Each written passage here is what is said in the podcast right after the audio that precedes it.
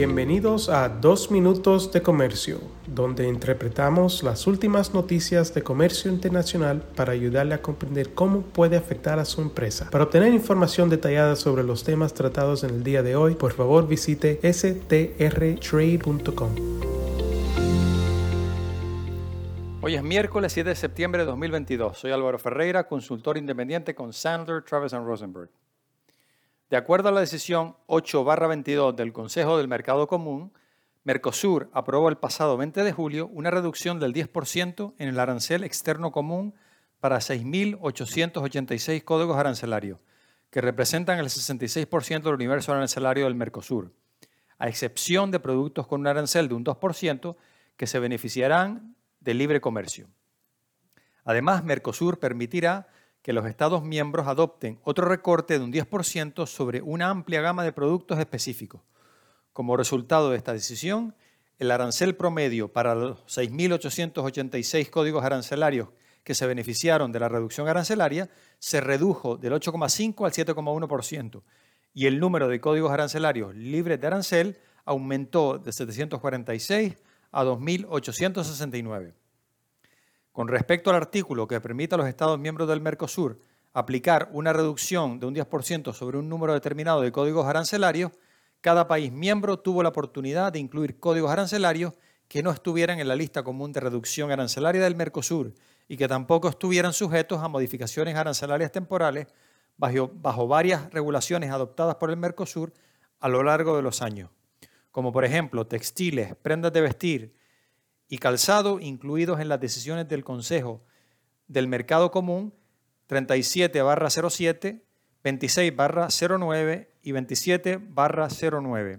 Juguetes incluidos en la decisión CMC 28 15, duraznos en conserva incluidos en la decisión CMC 29 15 y productos lácteos incluidos en la decisión CMC 30 15.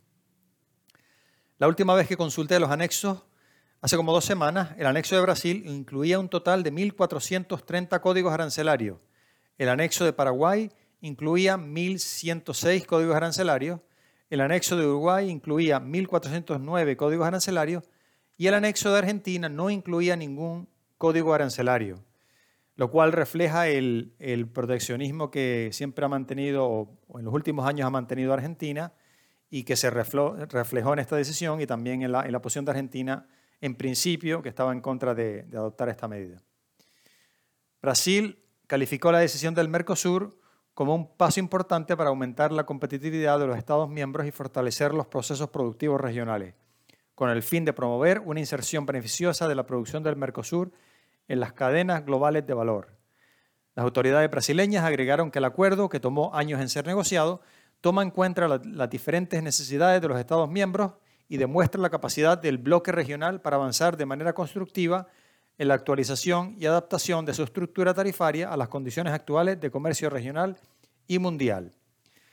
La decisión 8-22 del Consejo del Mercado Común requiere que las reducciones arancelarias previstas fuesen aplicadas antes del 1 de septiembre de este año.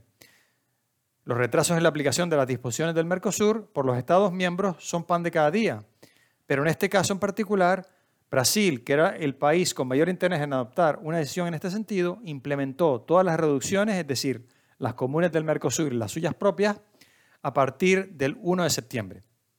Brasil también ha adoptado reducciones arancelarias temporales sobre una lista adicional de productos bajo otra disposición legal, además de una reducción de alrededor de un 35% del impuesto sobre productos industrializados, conocido como IPI, que se aplica a una amplia gama de productos en Brasil.